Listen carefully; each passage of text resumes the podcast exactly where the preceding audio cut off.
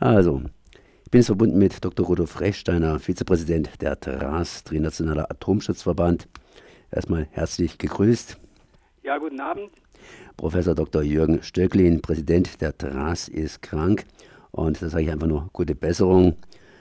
Und ähm, na gut, Fessenheim, das Atomkraftwerk bei Freiburg, ist schon länger Malade. Abschalten. Und ja, das haben wir hier äh, schon häufiger gesagt. Aber mal was anderes. Wie krank ist denn eigentlich Fessenheim? Mhm. Es ist so, dass wir ähm, seit Fukushima viele Auflagen haben von der Aufsichtsbehörde und die Betreiber haben eigentlich überhaupt nichts umgesetzt, außer diese Verstärkung der Bodenplatte um wenige Zentimeter. Und äh, bei ganz äh, eminenten Sicherheits Vorkehrungen fehlen einfach irgendwelche konkreten Schritte. Das betrifft vor allem den Nachweis einer ausreichenden Notkühlung. Es betrifft aber auch die Sicherheit zum Beispiel der Brennelementebecken, wo die Brennstäbe, die abgebrannten drin lagern. Das ist in einer Halle, die eigentlich mehr oder weniger ungeschützt ist.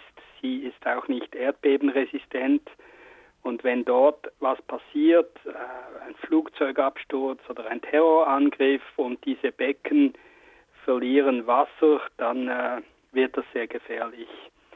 Aber ähm, direkt jetzt, was Gegenstand der Klage ist, das sind diese ungenügenden Kühlwassermengen bei einem Erdbeben. Da ist die Notkühlung, äh, spielt einfach die EDF Katz und Maus mit uns. Und jetzt haben wir wieder eine Verwaltungsgerichtsbeschwerde äh, lanciert und äh, haben sowohl dem Umweltminister als auch der Aufsichtsbehörde geschrieben. Wir haben auch die EDF gebeten, uns Aufschluss zu geben über die Tests. Und äh, das sind wieder nur äh, verschlüsselte Angaben gekommen, die eigentlich mehr verstecken, als sie aussagen. Ich bin auch ein bisschen leicht erkältet. Ich habe ein Gutzele im Mund. Vielleicht merkt man das, vielleicht hört man das. Das ist eine Kleinigkeit. Aber ähm, ja, bei mir wird sich das wieder reparieren. Aber bei Fessenheim scheint sich das nicht zu reparieren. Das heißt, Fessenheim hat ja verschiedene Auflagen gekriegt, sie nicht erfüllt. Und jetzt äh, ist diese 10-Jahres-Klage da, beziehungsweise diese 10-Jahres-Revision ausgesetzt.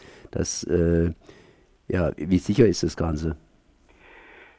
Ja, die Aufsichtsbehörde hat ja jetzt eine eine Konsultation begonnen, dass man eigentlich gar nichts mehr nachrüstet, aber dann die Anlage 2020 und 21 oder 22 schließt. Ja, wir merken das. Das ist alles irgendwie ein bisschen malade, nicht nur bei mir hier. Was immer und, wieder. Ja. ja, ich meine, was, was wichtig ist, ist jetzt, dass die EDF äh, gewissermaßen selber den Antrag gestellt hat, die Anlage nicht nachzurüsten, weil sie eben gewillt sei zu schließen. Und da gibt es einfach immer noch diese Differenz. Äh, Macron hat ja gesagt, äh, Anfang des Monats, er wolle Mitte 2020 schließen. Und die EDF, die möchte eben noch, äh, die zählt ihre Stillstandszeiten die, die werden abgezogen bei der Zehnjahresprüfung. Das heißt, äh, diese zehn Jahre erstrecken sich nur über die Betriebszeit. Das heißt, kann dann wesentlich länger gehen, bis die EDF findet, äh, man könne jetzt abschalten.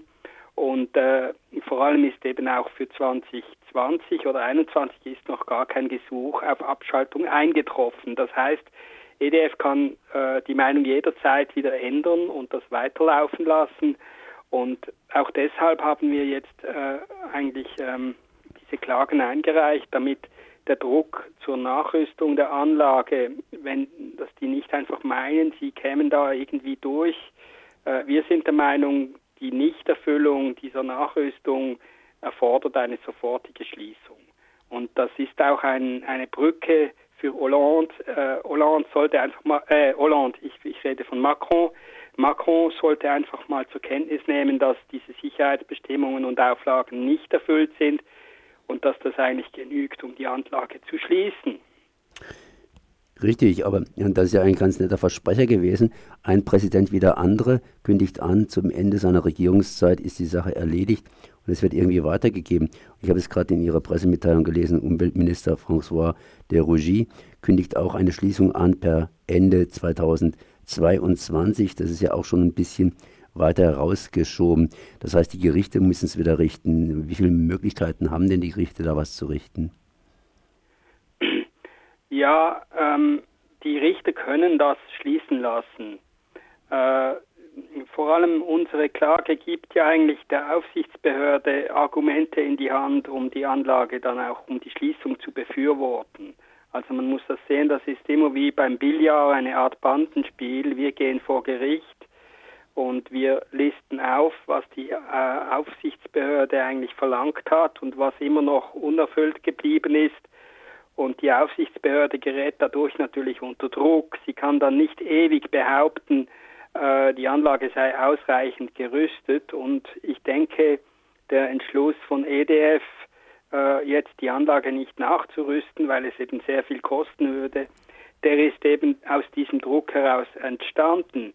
Der, der ganze Eiertanz geht aber immer noch darum, dass dem Macron nicht dasselbe passiert wie dem Hollande, nämlich dass endlich mal eine Rechtsgrundlage geschaffen wird. Und das ist erst dann gegeben, wenn die Betreiber selber die Anlage das Gesuch zur Schließung stellen oder wenn eben Macron sagt, die Sicherheit ist nicht ausreichend und dann muss die Aufsichtsbehörde da die Beweise liefern.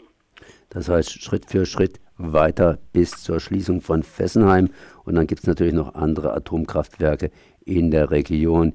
Ich danke zumindest mal Dr. Rudolf Rechsteiner für diese Informationen und schauen wir mal, wie es im nächsten Jahr weitergeht. Guten Rutsch. Ja, gleichfalls. Wiederhören.